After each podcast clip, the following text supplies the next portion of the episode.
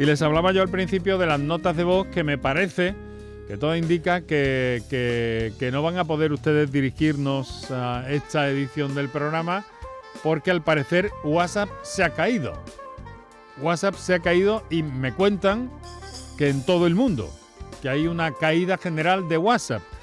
Entonces, bueno, menos mal que aquí siempre tenemos algo en la reserva y siempre contamos con las líneas de intervención directa en el programa que les recuerdo ahora y que son el 955-056-202 y el 955-056-222. Intervenciones en directo porque hoy hablamos de cáncer de mama. Estamos en el mes llamado Rosa, esta, esta iniciativa que va eh, a desarrollar durante todo el mes grandes eh, acontecimientos, reuniones científicas, eh, reuniones sociales también, deportivas, etcétera, etcétera. Y ese lazo rosa lo vamos a ver muy a menudo durante este mes.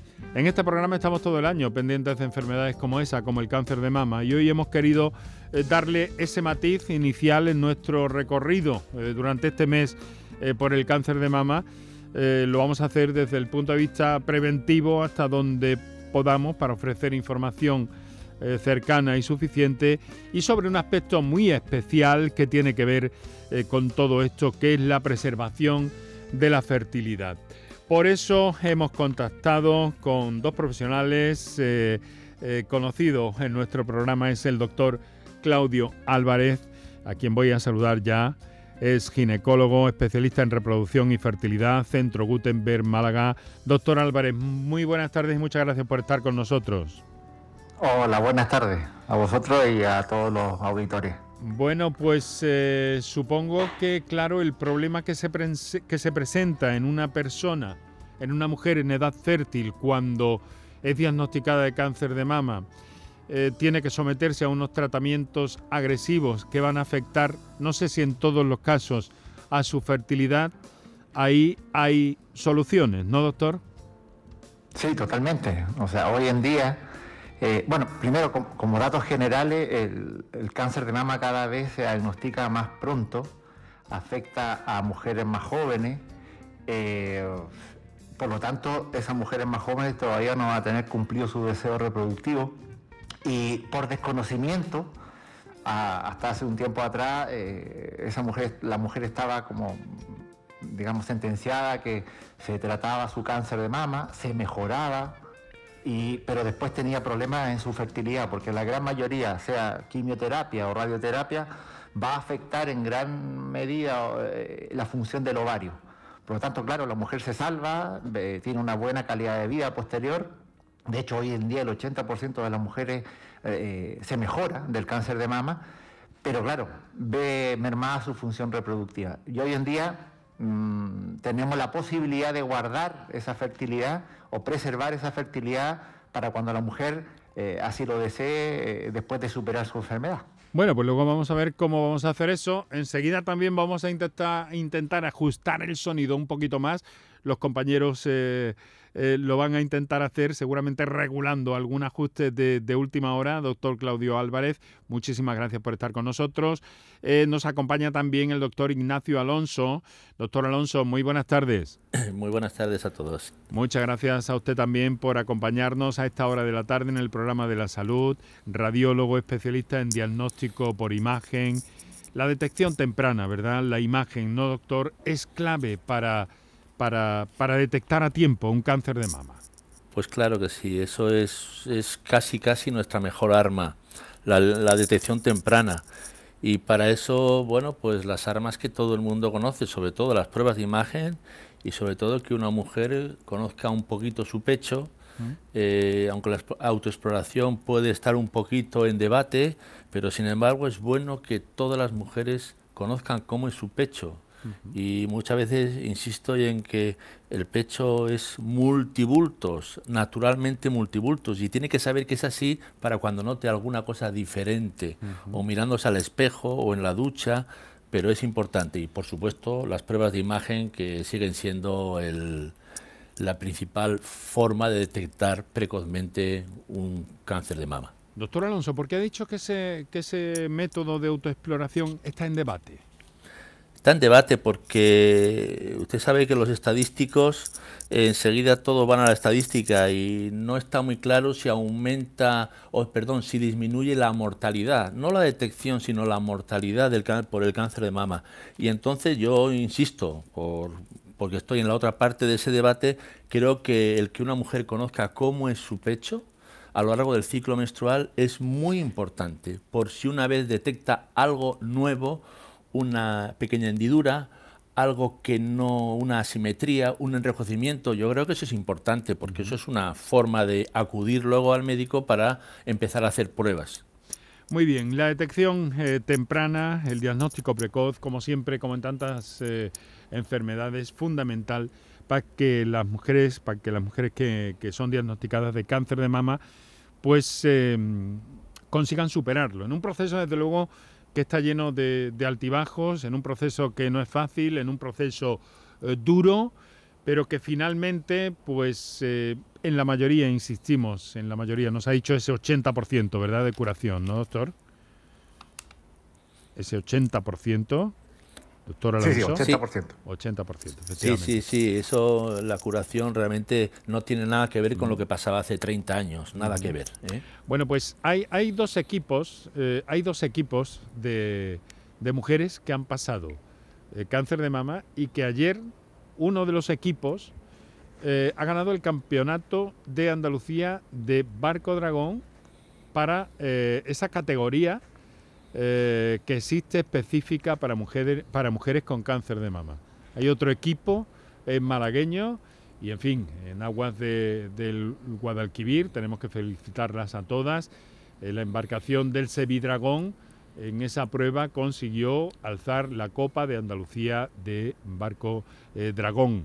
Así que nuestra felicitación. Son muchas y hemos intentado comunicar con, con algunas de ellas. Eh, pero finalmente no hemos podido establecer ese contacto después de estar todo el día. A ver si alguna nos está oyendo y nos quiere llamar. Voy a insistir. Hoy no WhatsApp, a menos que se haya recuperado, porque tengo entendido que la caída es eh, mundial.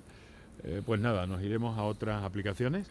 Y recuerden nuestros oyentes que pueden hablarnos, que pueden llamarnos, contarnos su experiencia o establecer su pregunta para los doctores que nos visitan hoy a través del 955-056-202 y 955-056-222.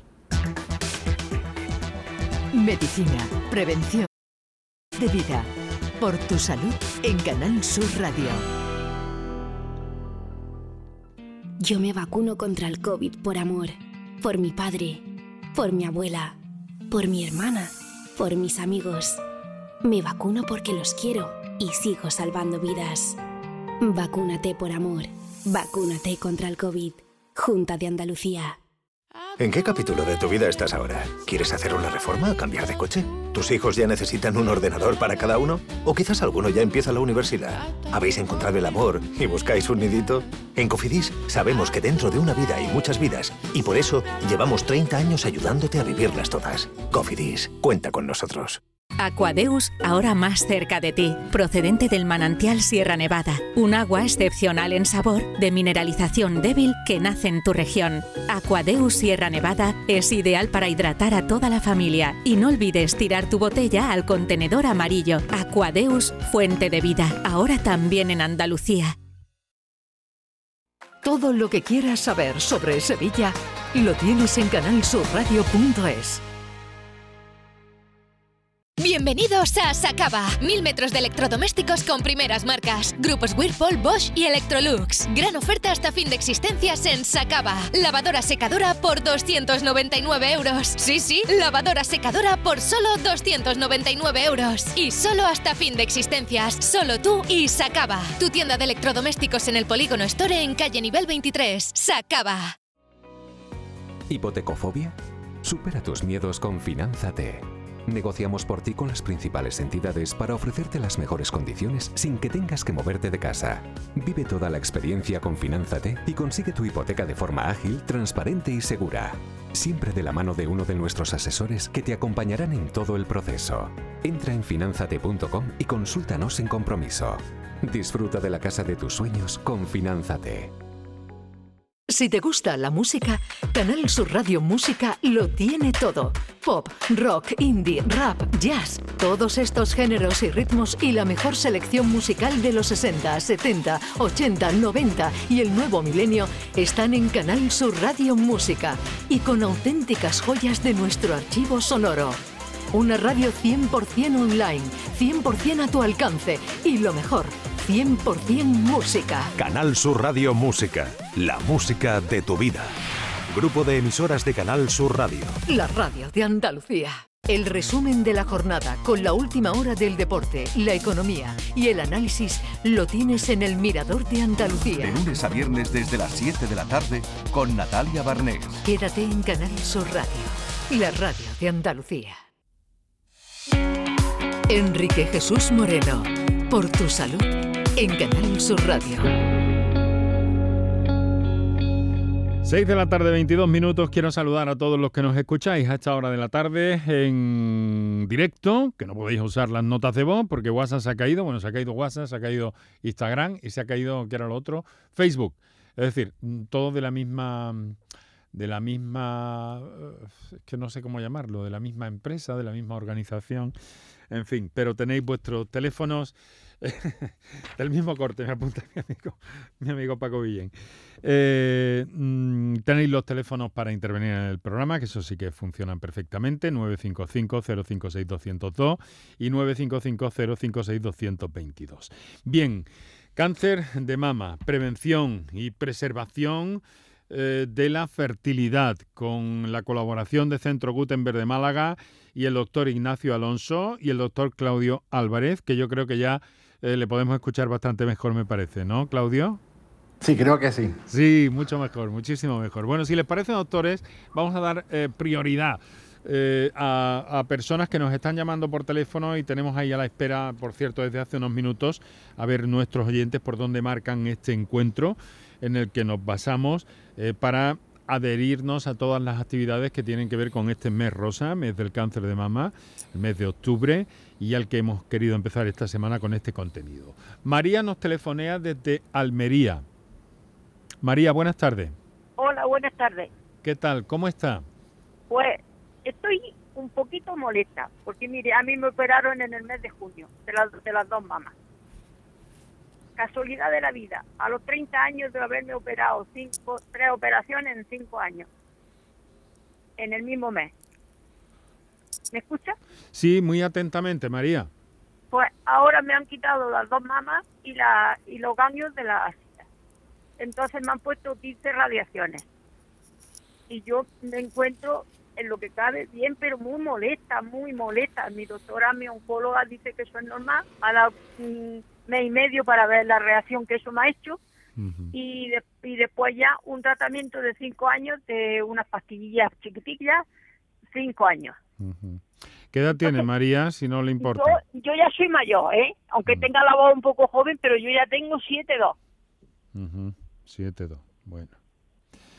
Pues le quiero desear mucho ánimo, eh, mm, ¿sabe? Porque mm, en fin, que, estamos con todas ustedes y en este caso además de una intervención eh, tan reciente en la que confiamos en que pronto pueda recuperarse, pueda encontrarse mejor, ¿no? Ah, sí, yo lo que quisiera saber si estos dolores que yo siento hmm. es normal. Ya. Bueno, vamos a intentar que a lo mejor algunos de nuestros invitados de esta tarde, aunque son especialistas en otras materias, pero pueden darle... Ya, ya, eh, ya lo he escuchado, ya lo he escuchado. Cuando menos alguna... Sí, yo, yo le puedo decir, señora... Eh, Ignacio Alonso, ¿verdad? sí, Ignacio ¿Eh? Alonso. Ojalá se recupere pronto, pero esos dolores después de una cirugía tan dura es... Y usted tiene una voz que a mí me maravilla porque la veo en vez de estar tan tan tirada de caída, la veo con mucha fuerza y eso va a ser fundamental. El dolor. el dolor. La, oncóloga que me está viendo dice que la sonrisa que yo ya tengo en mi vida, que no la pierda. Claro. Porque yo llevo una nube de granizo a cuesta, pero esta ha sido la casualidad que a los 30 años y en el mismo mes que yo vuelva otra vez a esto, pues, me ha caído un poco duro, pero bueno, ¿qué voy a hacer? La vida es así. Claro, pero la actitud que usted tiene me parece tan fundamental. Y mire, le han quitado ganglio, me dice usted. Eso, eso crea también muchos problemas de drenaje, de los brazos.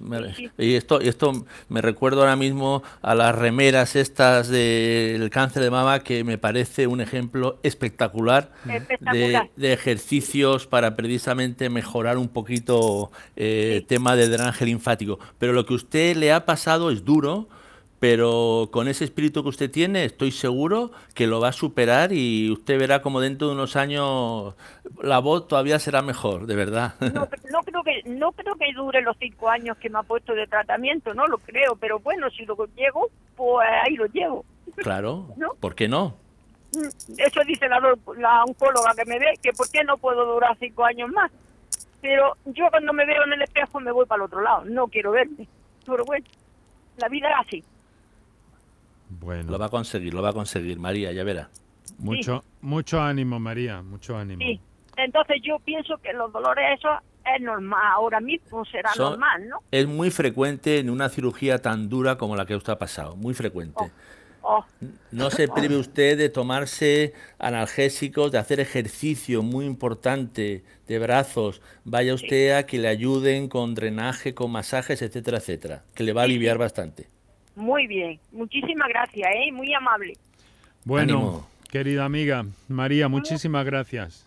Gracias a ustedes, muchísimas gracias. a ustedes. Y yo seguiré con mi sonrisa, aunque me esté muriendo. Bueno, bueno un saludo. mujer. Gracias. Un fuerte abrazo y muchas gracias por su llamada y por su confianza. Bueno, realmente, claro, en estas situaciones en las que estamos, eh, eh, con este testimonio inicial que hemos escuchado, también mm, la, la en fin, la mala suerte de la reaparición de la enfermedad, ¿no, doctor? ¿Esto, esto es frecuente?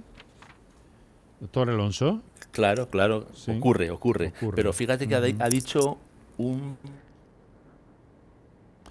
Vaya, pues hemos perdido esa comunicación. Esperemos que no vaya más allá de la caída. de no sé si escuchado mal, 30 o 35 años, ha dicho. Sí, algo así me ha parecido entender, sí. Doctor Alonso, se nos pasa y nos viene. Oye, ¿Me, escucha, Enrique? Sí, ahora parece que sí. Sí, que, es, que es, ocurre. Sí, sí, ¿me escuchas? Sí, sí, sí.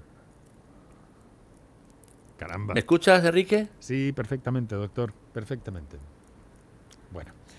¿Me está escuchando? Perdón. Vamos a ver, parece que, algo está pasando también más allá de la caída de, de Instagram, de Facebook y de, y de WhatsApp en el día de hoy. A ver, doctor Alonso, está usted ahí, ¿verdad? Yo sí, perfectamente. Y nos estaba haciendo ese razonamiento que no hemos podido escuchar. Díganos.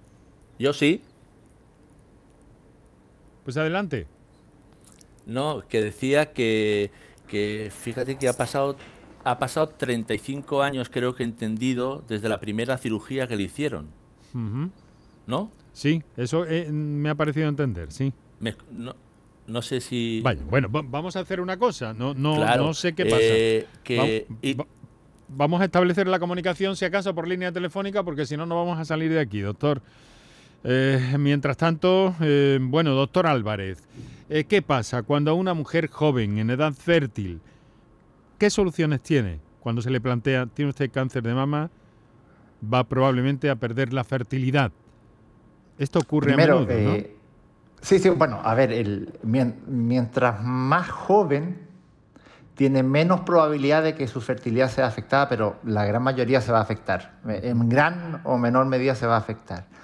Entonces ahí lo importante es que el equipo médico, el oncólogo y ahora también la paciente, porque generalmente cuando recibimos la noticia de un cáncer de mama, lo que, primero lo que se nos viene a la mente es salvar nuestra salud, seguir viviendo, recuperar la, la salud. Y la fertilidad muchas veces pasa a un segundo plano y ahí tenemos que ser nosotros los, médicos, los profesionales sanitarios que tenemos que estar atentos y aconsejar a estas pacientes, decir, mira, existe, tú no tienes hijos, eres joven, eh, tu fertilidad se, va a afectar y existen alternativas para preservar esa fertilidad, que hoy en día son la preservación de ovocitos, la preservación de embriones, y en el cáncer de mama, en menor medida, la preservación de corteza del tejido ovárico. ¿vale? Para una regeneración posterior, ¿no? ¿Perdón? Para una regeneración posterior, doctor. Así es. Generalmente eh, el guardar corteza ovárica se usa en cánceres en niñas, más, en, niñas prepúberes, es decir, en adolescentes o menores, donde todavía no se puede hacer preservación de ovocitos. Eh, eh, en una mujer que tiene un cáncer de mama en edad reproductiva, la recomendación es la preservación de ovocitos o de embriones, depende de su situación de pareja actual. Doctor, ¿ya hay cáncer de mama en edades tan tempranas? El cáncer de mama se puede generar a cualquier edad. Obviamente, el cáncer de mama va aumentando a medida que avanza la edad. ¿vale? Eh, al igual también hay cáncer de mama en varón. Sí. Uno de cada 100 cáncer de mama son en varones. Así que tampoco nos escapamos de esto. Hemos recuperado... Y ahí también aparece un, factor, en, este, en el caso de un cáncer de mama en varón, en que también se va a ver sometido a una quimioterapia probablemente o una radioterapia, donde también en el varón se puede preservar fertilidad guardando espermatozoides. O sea que es, que es por partida doble. Es por partida doble. Bueno, y además eh, luego vamos, eh, vamos a intentar ver también eh, cómo y por qué se produce esa infertilidad de fruto de, los tratamientos, desde luego. No sé si hemos recuperado comunicación con el doctor Ignacio Alonso, ¿es así? Creo que sí, creo que sí, creo que sí. Bueno, tiene un poquito de retardo, pero vamos a intentar entendernos. Bueno, muy bien, doctores. Muy bien. Eh, vamos a saludar a otra oyente que nos telefonea desde Córdoba. María José, buenas tardes. Hola, buenas tardes. ¿Qué tal? ¿Cómo está? Pues mire, muy bien, quería hacer una, una consulta porque hace cuestión de unos días a mi hermana en la revisión de los 50 años le detectaron un pequeño bultito. Entonces automáticamente le hicieron una resonancia magnética y nos dijeron que, que tenía un tumor. Entonces la duda y la pregunta es que le han dicho que le tienen que poner unos arpones y hacerle una prueba nuclear para ver la glándula, mm, ay, no me acuerdo ahora el nombre, que estoy mm. muy nerviosa.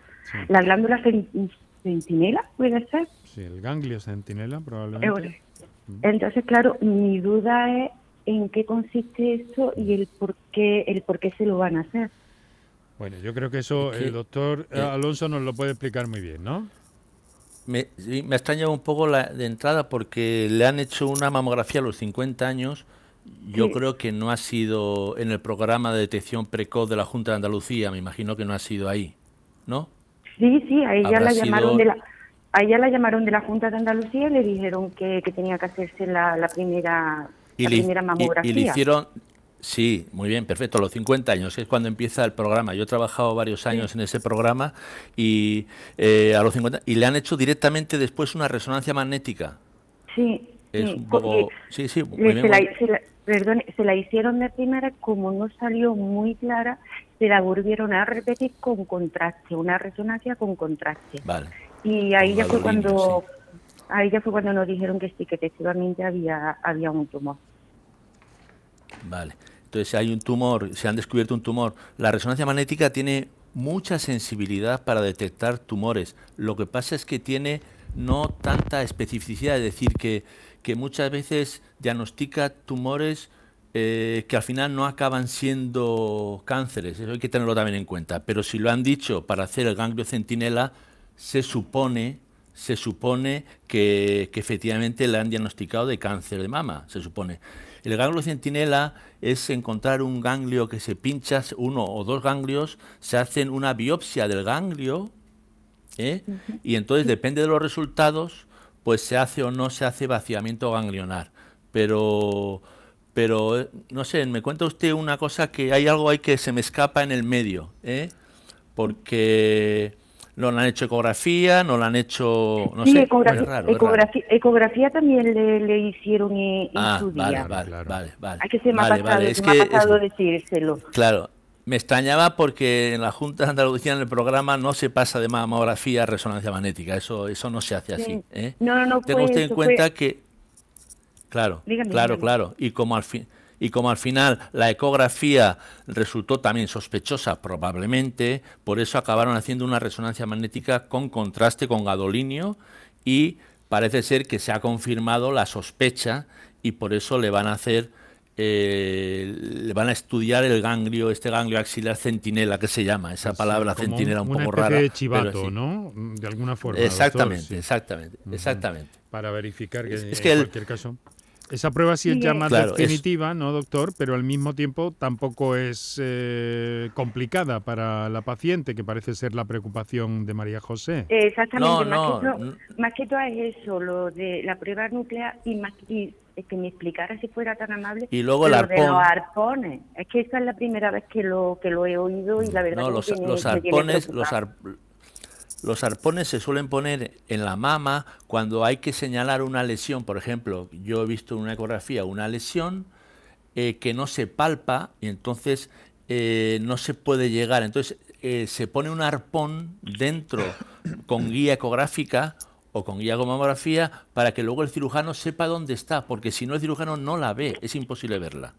Vale, vale. Son marcadores para que el cirujano después sepa dónde está pero la, palabra, el término arpón que le han buscado, doctor, es un poco convendrá conmigo no, es la forma, porque, es que es que es la forma, porque acaba en forma de arpón, porque mm. así no se escapa de, se queda enganchado y no se escapa después. Ya.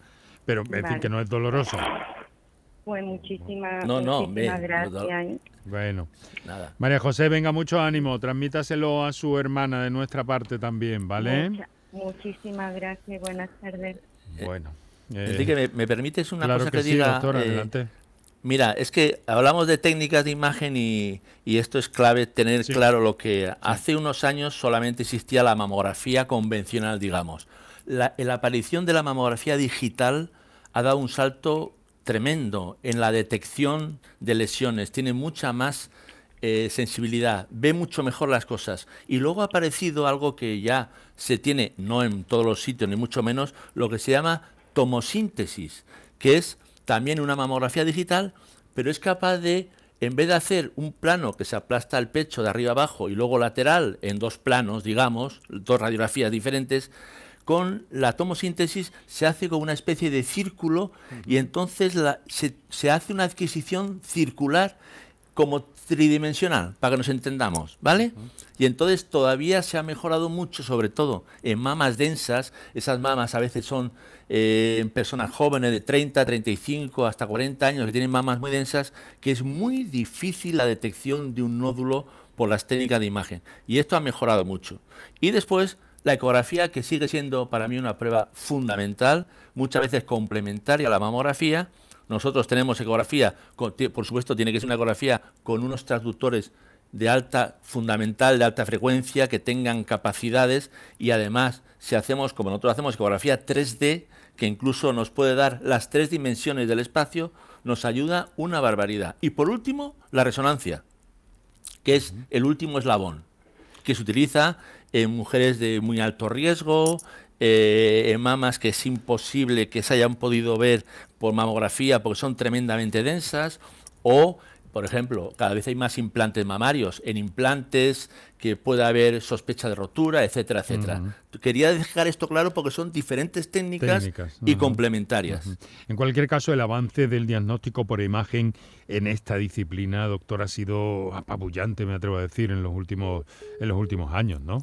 No, no, por supuesto, por supuesto. Eh, yo me acuerdo hace muchísimos años, cuando dije a mi padre que iba a cambiar de especialidad, iba a ser radiólogo, me, dijo mi padre que vas a ser fotógrafo. Y yo, ay, Dios mío, lo que ha cambiado desde entonces esto.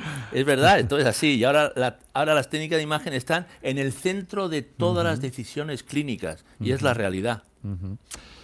Doctor em, Álvarez, eh, mm, ¿cómo, cómo, cuántas mujeres tienen ustedes en el centro Gutenberg en los últimos años que, han podido eh, ser madres gracias a procedimientos como este, la vitrificación de óvulos o, o alguna de las otras técnicas que nos ha mencionado, que luego debe ser eh, pues algunas historias interesantes, ¿verdad? No, no, claro. El, a ver, nosotros hacemos al año más de Mm, diría yo, más de 700, 800 ciclos de fecundación in vitro, porque al final la, vitrificación de ovocitos es una fecundación in vitro que yo la congelo en el tiempo, digamos. Yo estimulo el ovario, saco los óvulos y en vez de fecundar esos óvulos, eh, con una fecundación in vitro, valga la redundancia, yo guardo esos ovocitos. Entonces, ciclos de fecundación in vitro hacemos muchos todos los años y, desde que empezamos con nuestro programa de preservación de fertilidad gratuito para las pacientes oncológicas, todos los años nos encontramos con casos que, que vienen y, guardan sus óvulos. Y ya es, un tenemos más de que... alguno que ya ha vuelto a usar sus óvulos y son madres gracias a esta técnica. Es un proceso que efectivamente quiero recordar que hace alguno, algún tiempo nos comentó usted que, que, bueno, que, que, de alguna forma ponían, em, de forma solidaria ponían este, este proceso en el centro Gutenberg, ¿verdad, doctor? Sí, sí, nosotros desde hace unos años eh, hacemos en forma gratuita los tratamientos de preservación de fertilidad por causa oncológica. Sí, sí. Bueno, estamos a... Y la verdad es que hemos tenido muy buena aceptación por parte de las pacientes. Claro que sí, sin duda. Estamos a 18 minutos para que sean las 7 de la tarde. Y bien, eh, espero que no estén mandando notas de voz a WhatsApp porque WhatsApp se ha caído. Hoy la noticia de la tarde y lo que está lo que está dando lo que estará dando muchos quebraderos de cabeza, francamente nos lo está dando nosotros aquí también, porque también nos servimos de esa aplicación de mensajería instantánea aunque eh, bueno, estamos pendientes de, ir implementando otra a nivel corporativo, pero eh, es cierto, es cierto que si nos están mandando mensajes de voz eh, al 616-135-135, mm, mejor no lo hagan, porque aunque se lo grabe y le diga que todo está como que en orden, en realidad no es así. En realidad no es así porque se ha caído tanto WhatsApp como Instagram como Facebook y prácticamente me dicen que en todo el mundo. Ahora recabaremos alguna información más si no los compañeros en el informativo de las 7 de la tarde seguro que nos aportan información eh, ampliada de todo esto. Pero en fin, nosotros seguimos con lo nuestro, que es el cáncer de mama, es el asunto que les estamos proponiendo hoy y les digo a nuestros oyentes que tienen disponible eh, las líneas telefónicas, que estas sí que funcionan perfectamente, el 955-056-202 y el 955-056-222 para intervenir en, nuestro programa. Nos están acompañando amablemente el doctor eh, Ignacio Alonso, radiólogo especialista en diagnóstico eh, por imagen, detección temprana, y el doctor Claudio Álvarez, ginecólogo especialista en reproducción y fertilidad. Bueno, estos procedimientos, doctor Álvarez, eh, son, eh, por tanto, mm, mm, valorando, eh, son importantes, quiero decir, se obtienen buenos resultados. ¿Claudio? Vaya, pues hoy estamos de caídas por, por todos lados. Hoy estamos de caída, Ignacio, por, por todos lados. Dios mío. Pero bueno, ¿ahora sí nos oye? ¿Sí? Ahora no. No nos oye. Bueno, pues ya, eh, para colmo, se me, se me había quedado la pantalla de, del ordenador eh, en negro. Pero no en negro de cuando no dejas de, tocar, sino en negro, negro. Bueno, vamos a ver. Qué, qué caramba, qué lunes más, más especial. Doctor Alonso, ya sí que nos escucha, ¿verdad? Sí, sí, yo muy ah, bien. sí, doctor Alonso, sí. No, habíamos perdido a Claudio. A Claudio. Vaya tarde que tenemos. Eh, Claudio, está usted ahí, ¿verdad? Eso es que digo que estas técnicas tienen buenos resultados. Sí, sí, totalmente. Todo va a depender del, de la edad de la mujer. A, menor edad, el pronóstico es, muy, muy bueno. Las probabilidades de embarazo son independientes del diagnóstico del cáncer de mama. ¿Mm? Muy bien. Em, doctores, tenemos eh, una cita con, em, pues en fin, porque supongo que también el tema de la pandemia, el confinamiento, habrá influido enormemente en todo esto, ¿no? Em, ¿cómo, ¿cómo, ha sido ese, eh, ¿Cómo han sido esos momentos, eh, Claudio? Si nos puede hacer un pequeño resumen de la pandemia, confinamiento y demás. ¿Qué han notado ustedes en, en el centro Gutenberg? El a ver, nuestra actividad, cuando empezamos este, el estado de excepción o de alarma, nuestra actividad mm, la bajamos casi a cero. Estuvimos dos meses sin realizar tratamiento, más que nada por la incertidumbre eh, que generaba el desconocimiento de, este virus y sus efectos en la fertilidad, en el embarazo, etc. Pero ya una vez que se fue conociendo más de esta enfermedad, eh, ya nos autorizaron a volver a, a hacer tratamientos, a hacer transferencias de embriones. Eh, etcétera. En ningún momento las autoridades eh, dijeron que las mujeres no se embarazaran, por lo tanto eh, era un poco el miedo a lo, a lo desconocido, como decía antes. Y hoy en día ya estamos en una actividad normal con todas las precauciones y medidas de seguridad que conocemos todos o que deberíamos conocer y ya yo diría que la actividad se ha retomado en forma normal. Doctor Álvarez, ¿y percibe usted que las mujeres han perdido ese miedo inicial que parece que en algún momento se manifestó a propósito de la vacuna? ¿Cómo están las cosas en nuestra tierra? No, no, no, sí, yo creo que eh, ya ese miedo, yo creo que quedan muy pocas. Cuando empezamos, cuando nos empezamos a vacunar, eh, recibíamos llamadas todos los días, todos los días preguntándonos por cuál era nuestra opinión, si se vacunaban antes o después de los tratamientos. Eh, la información también iba cambiando mucho, pero hoy en día ya yo creo que la población está, está muy bien informada y ya le ha perdido el miedo un poco a la vacuna. Todavía habrá gente que, que es un poco reacia, pero yo creo que la gran mayoría de nuestros pacientes está a favor de la vacuna y se ha vacunado, de hecho. Muy bien, pues eh, saben, sí, que, quién iba. Que, quería apuntar yo, sí, doctor Alonso. que hablando de la vacuna, yo que hago mucha ecografía de mama, eh, lo que sí me llamó la atención desde hace ya tiempo es que había aparecido y aparecen muchos ganglios a nivel axilar, pero ganglios que están grandes, que están afectados y a nivel también supra-infraclavicular. Curiosamente se ha descrito recientemente, pero es verdad que lo hemos constatado y eso quería decir que eso, eso ocurre y que son de una forma transitoria sin mayor trascendencia. Pero lo quería apuntar. Estamos, no obstante, doctores, si me lo permiten, van a ser tan amables de permitirme un inciso porque estamos en, pandemia aún, las cosas parecen ir mejor, pero, uh, en fin, Ahí están los datos que hemos comentado y que hacemos cada, en cada programa al principio en la cabecera. Pero hoy estamos eh, atentos a una noticia que se ha producido en este ámbito porque la Agencia Europea del Medicamento eh, ha recomendado hoy el uso de una dosis de refuerzo con Pfizer en la población general seis meses después de la segunda dosis. Estamos hablando de, eh, mm, personas entre 18 y hasta 65 años, según eh, si no me equivoco, y vamos a conocer un poco cuál es eh, la visión eh, o, la opinión o el criterio de una persona que nos ha acompañado en este programa durante los días más duros del confinamiento y la pandemia y que es una autoridad en vacunas y que además, pues recientemente, me refiero al doctor Amos García Rojas, presidente de la Asociación Española de Vacunología, no lo sé si todavía, pero en cualquier caso eh, miembro prácticamente ya también, está en un momento de transición del Comité Permanente de la Organización Mundial de la Salud para Europa como representante de España.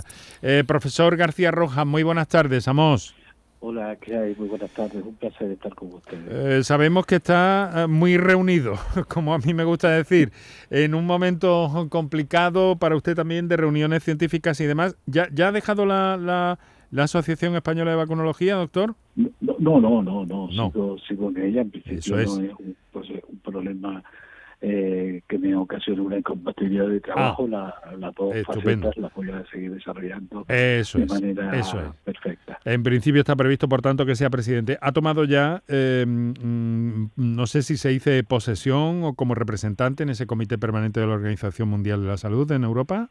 Pues mira, mañana tenemos la primera reunión, va a ser online, y mañana tenemos la primera reunión donde nos presentarán a los nuevos miembros que entramos a formar parte de la Comisión Permanente de la Oficina Regional para Europa de OMS. Pues un día eh, le, quiero agradecer que, nos haya concedido estos minutos, querido amigo, y, y, claro, quiero preguntarle por la noticia del día que tiene que ver con esa recomendación de la Agencia Europea del Medicamento, de la EMA, eh, mm, que recomienda a los países miembros el uso de una dosis de refuerzo, es decir, vacuna para todos, a los seis meses de la segunda dosis. Doctor, ¿qué le parece eso? Sí, pero yo creo que, que, hay que matizar un poco la, la postura de la EMA. La EMA lo que ha dejado claro es que la dosis adicional, la necesidad de una dosis eh, adicional en determinados grupos poblacionales eh, por ejemplo, personas que tienen problemas de, con su sistema inmunitario o personas mayores que viven en residencia, es claramente necesaria.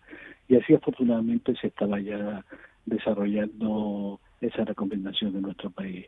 Y para el resto de los ciudadanos lo que ha planteado la EMA es que en principio se ha observado que hay un refuerzo de la eh, respuesta protectora en, las edades que van de los 18 años en adelante y que pero que deja en manos de los países el que realicen esa recomendación o no en función de sus diferentes realidades.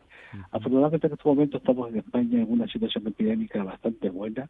Eh, ya con, con ese aval que da la Agencia Europea del Medicamento, yo creo que a la hora de plantear recomendaciones novedosas en nuestro país deben estar fundamentadas básicamente en población mayor es en el rango de población mayor, aparte de donde ya estamos desarrollando la estrategia de, dosis adicional, donde se debería o se podría plantear la necesidad de una dosis de refuerzo. En este momento, toda la evidencia que tenemos en nuestro país está, nos indica que la respuesta, la efectividad de las vacunas en otros rangos de edad es bastante buena, es muy, es muy buena hasta ahora y que por lo tanto, y siguiendo también un poco las recomendaciones de OMS de prudencia a la hora de, mm.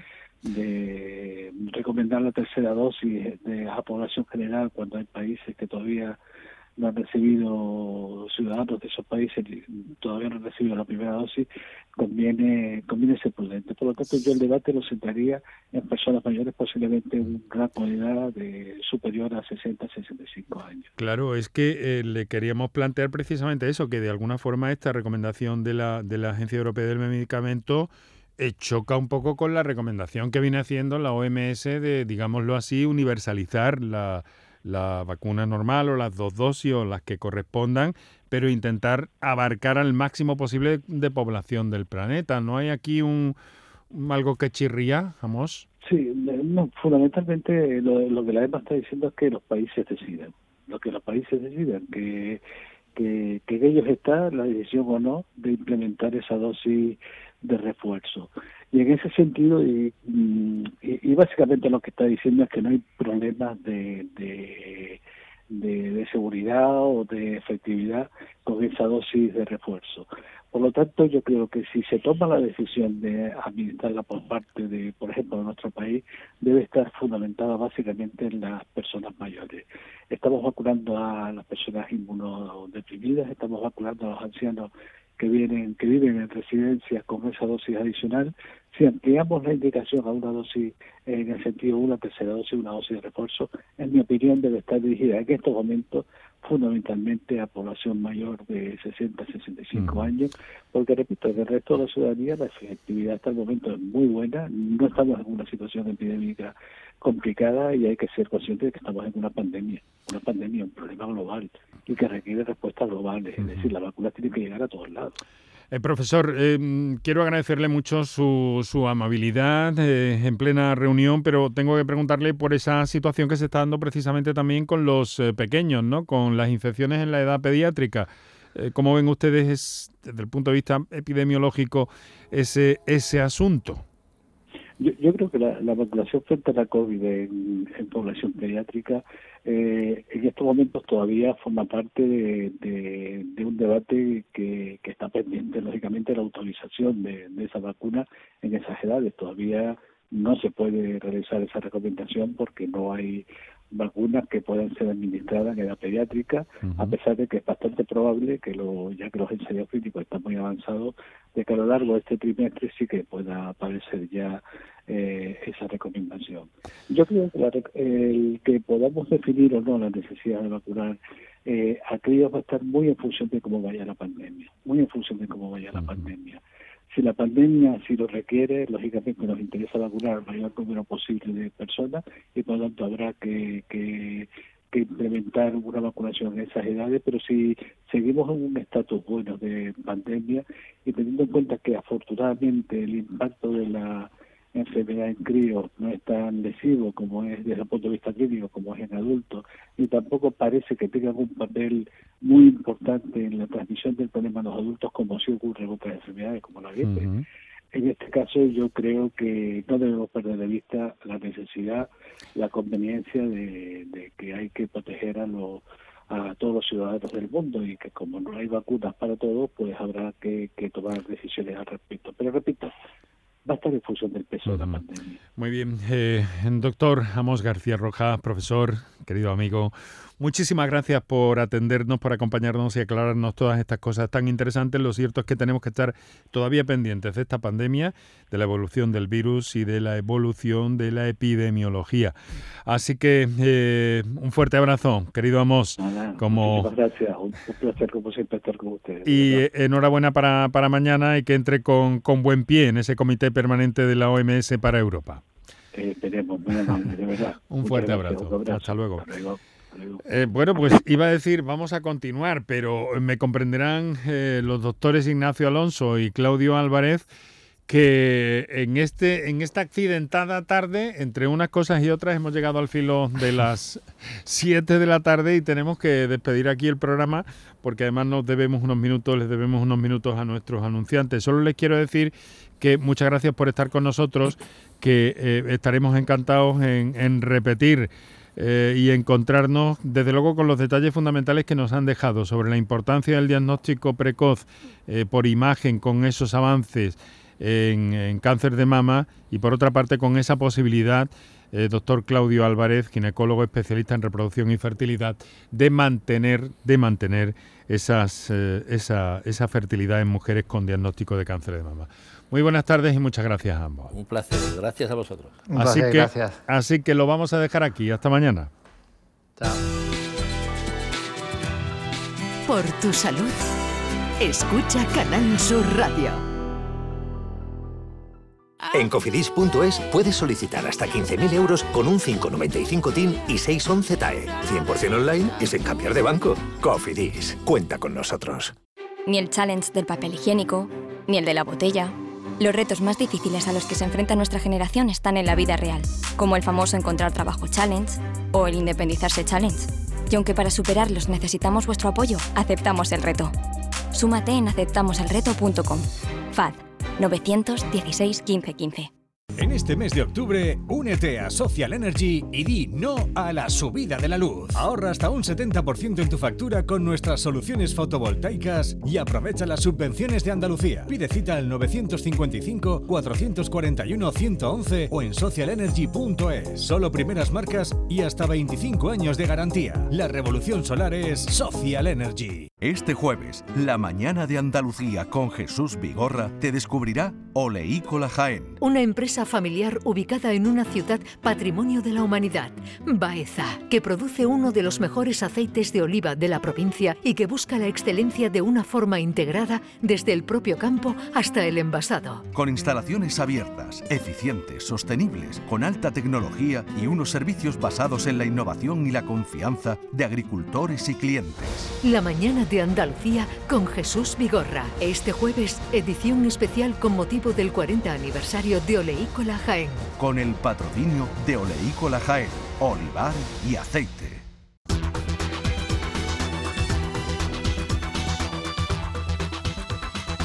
Canal Sur Radio. Por tu salud.